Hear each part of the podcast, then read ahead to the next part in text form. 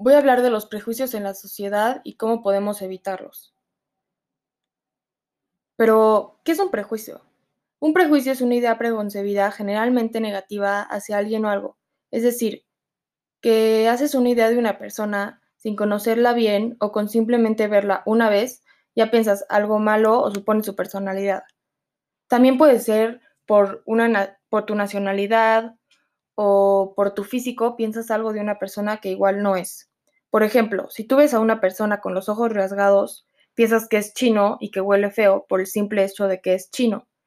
Pero esa es la idea que tenemos, que no se bañan, que son sucios y que huelen feo, aunque la verdad no conocemos a ningún chino, pero esa es la idea que tenemos de ellos.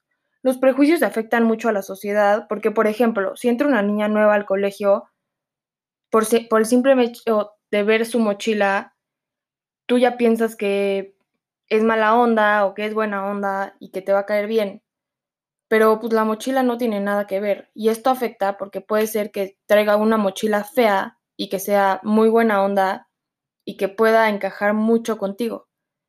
Y por el simple hecho de que tenga una mochila fea, piensas que es mala onda.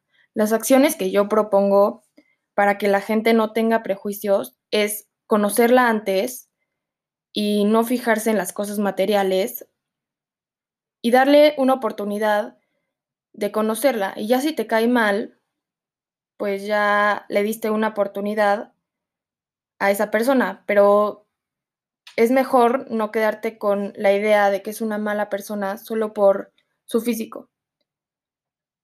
Entonces, la primera acción es conocer a la gente antes de decir cosas de ellas.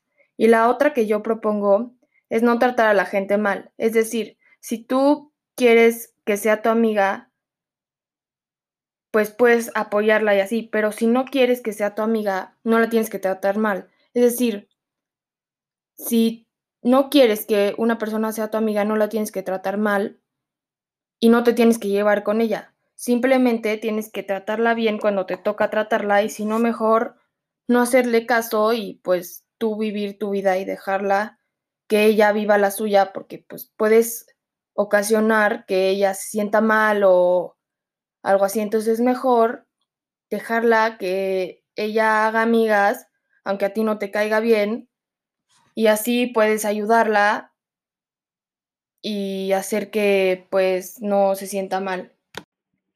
Esto es lo que yo propongo para que los prejuicios se acaben. Muchas gracias.